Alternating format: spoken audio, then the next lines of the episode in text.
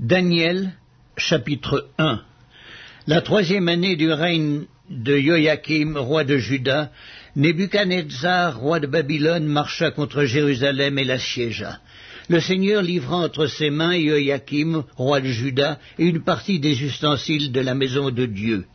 Nebuchadnezzar emporta les ustensiles au pays de Shinéar, dans la maison de son Dieu, il les mit dans la maison du trésor de son Dieu. Le roi donna l'ordre à Askpenaz, chef de ses eunuques, d'amener quelques-uns des enfants d'Israël de race royale ou de famille noble, de jeunes garçons sans défaut corporel, beaux de figure, doués de sagesse, d'intelligence et d'instruction, capables de servir dans le palais du roi et à qui l'on enseignerait les lettres et la langue des Chaldéens. Le roi leur assigna pour chaque jour une portion de mets de sa table et du vin dont ils buvaient, voulant les élever pendant trois années, au bout desquelles ils seraient au service du roi. Il y avait parmi eux, d'entre les enfants de Judas, Daniel, Hanania, Miskaël et Azaria. Le chef des eunuques leur donna des noms, à Daniel celui de Belshazzar, à Hanania celui de Shadrach, à Miskaël celui de Meshach, et à Azaria celui d'Abelnego. Daniel résolut de ne pas se souiller par les du roi et par le vin dont le roi buvait, et il pria le chef des eunuques de ne pas l'obliger à se souiller. Dieu fit trouver à Daniel faveur et grâce devant le chef des eunuques. Le chef des eunuques dit à Daniel, Je crains mon Seigneur, le roi, qui a fixé ce que vous devez manger et boire, car pourquoi verrait-il votre visage plus abattu que celui des jeunes gens de votre âge? Vous exposeriez ma tête auprès du roi. Alors Daniel dit à l'intendant, à qui le chef des eunuques avait remis la surveillance de Daniel, de Hanania, de Miskaël et de Azaria, éprouve tes serviteurs pendant dix jours, et qu'on nous donne des légumes à manger et de l'eau à boire. Tu regarderas ensuite notre visage et celui des jeunes gens qui mangent les mets du roi, et tu agiras avec tes serviteurs d'après ce que tu auras vu. Il leur accorda ce qu'ils demandaient et les éprouva pendant dix jours. Au bout de dix jours, ils avaient meilleur visage et plus d'embonpoint que tous les jeunes gens qui mangeaient les mets du roi. L'intendant emportait les mets et le vin qui leur étaient destinés, et il leur donnait des légumes. Dieu accorda à ces quatre jeunes gens de la science, de l'intelligence dans toutes les lettres et de la sagesse, et Daniel expliquait toutes les visions et tous les songes. Au terme fixé par le roi pour qu'on les lui amenât, le chef des eunuques les présenta à Nebuchadnezzar. Le roi s'entretint avec eux, et parmi tous ces jeunes gens, il ne s'en trouva aucun comme Daniel, Anania, Miskaël et Azaria. Ils furent donc admis au service du roi sur tous les objets qui réclamaient de la sagesse et de l'intelligence, et sur lesquels le roi les interrogeait, il les trouvait dix fois supérieurs à tous les magiciens et astrologues qui étaient dans tout son royaume. Ainsi fut Daniel jusqu'à la première année du roi Cyrus. Daniel, chapitre 2 la seconde année du règne de Nebuchadnezzar, Nebuchadnezzar eut des songes. Il avait l'esprit agité et ne pouvait dormir. Le roi fit appeler les magiciens, les astrologues, les enchanteurs et les chaldéens pour qu'ils lui disent ses songes. Ils vinrent et se présentèrent devant le roi. Le roi leur dit J'ai eu un songe, mon esprit est agité et je voudrais connaître ce songe. Les Chaldéens répondirent au roi en langue araméenne Ô roi, vis éternellement, dis le songe à tes serviteurs et nous en donnerons l'explication.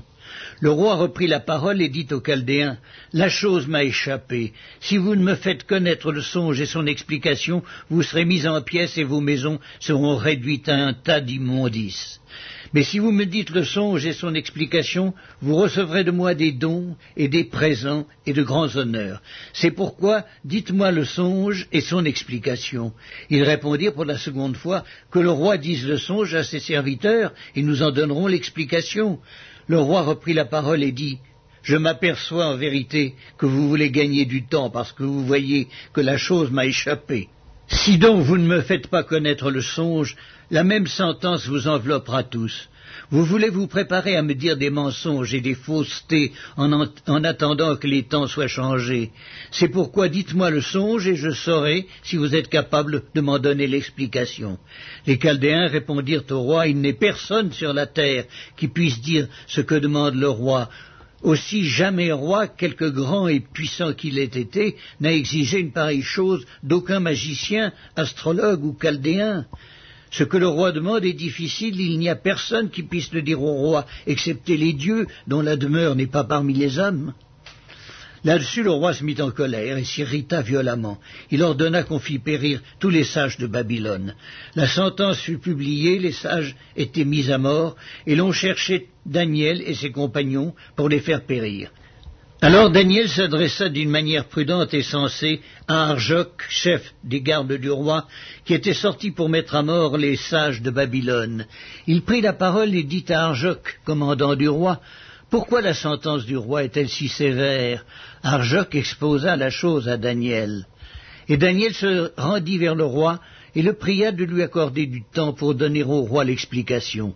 Ensuite, Daniel alla dans sa maison et il instruisit de cette affaire Anania, Miskaël et Azaria, ses compagnons, les engageant à implorer la miséricorde du Dieu des cieux, afin qu'on ne fît pas périr Daniel et ses compagnons avec le reste des sages de Babylone. Alors le secret fut révélé à Daniel dans une vision pendant la nuit, et Daniel bénit le Dieu des cieux. Daniel prit la parole et dit, Béni soit le nom de Dieu d'éternité en éternité. À lui appartiennent la sagesse et la force. C'est lui qui change les temps et les circonstances, qui renverse et qui établit les rois, qui donne la sagesse aux sages et la science à ceux qui ont de l'intelligence. Il révèle ce qui est profond et caché, il connaît ce qui est dans les ténèbres, et la lumière demeure avec lui. Dieu de mes pères, je te glorifie, je te loue de ce que tu m'as donné la sagesse et la force et de ce que tu m'as fait connaître, ce que nous t'avons demandé, de ce que tu nous as révélé le secret du roi. Après cela, Daniel se rendit auprès d'Arjoc, à qui le roi avait ordonné de faire périr les sages de Babylone. Il alla et lui parla ainsi. Ne fais pas périr les sages de Babylone, conduis-moi devant le roi, et je donnerai au roi l'explication. Arjoc conduisit promptement Daniel devant le roi, et lui parla ainsi. J'ai trouvé parmi les captifs de Juda un homme qui donnera l'explication au roi.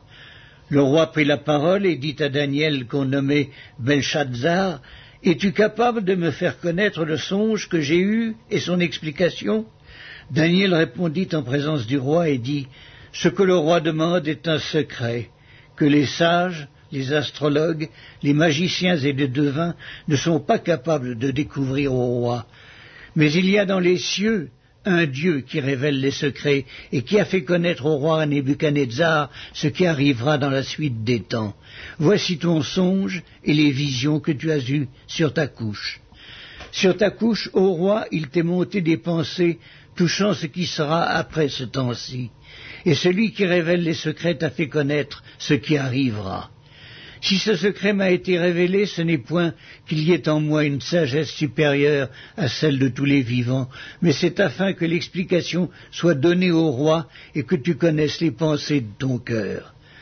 Ô roi, tu regardais et tu voyais une grande statue. Cette statue était immense et d'une splendeur extraordinaire.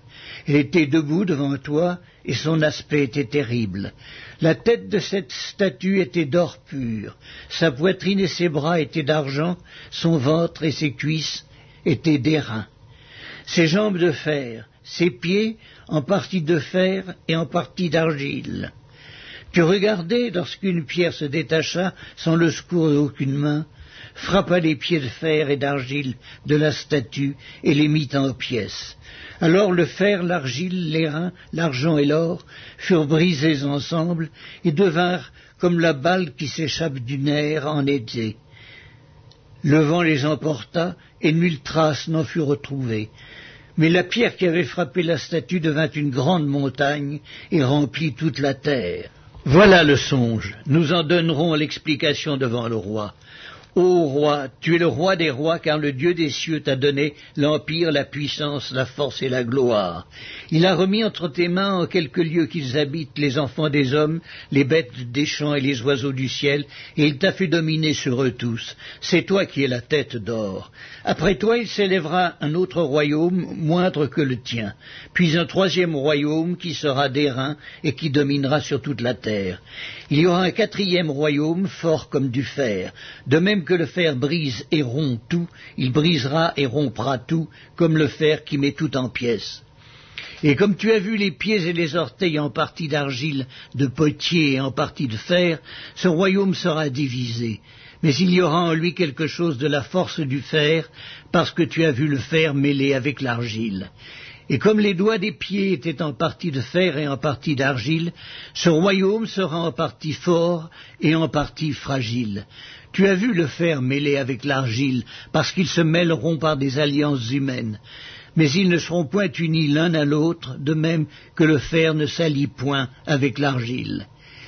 Dans le temps de ces rois, le Dieu des cieux suscitera un royaume qui ne sera jamais détruit et qui ne passera point sous la domination d'un autre peuple. Il brisera et anéantira tous ces royaumes-là, et lui-même subsistera éternellement. C'est ce qu'indique la pierre que tu as vue se détacher de la montagne, qui a brisé le fer, les reins, l'argile, l'argent et l'or. Le grand Dieu a fait connaître au roi ce qui doit arriver après cela. Le songe est véritable et son explication est certaine.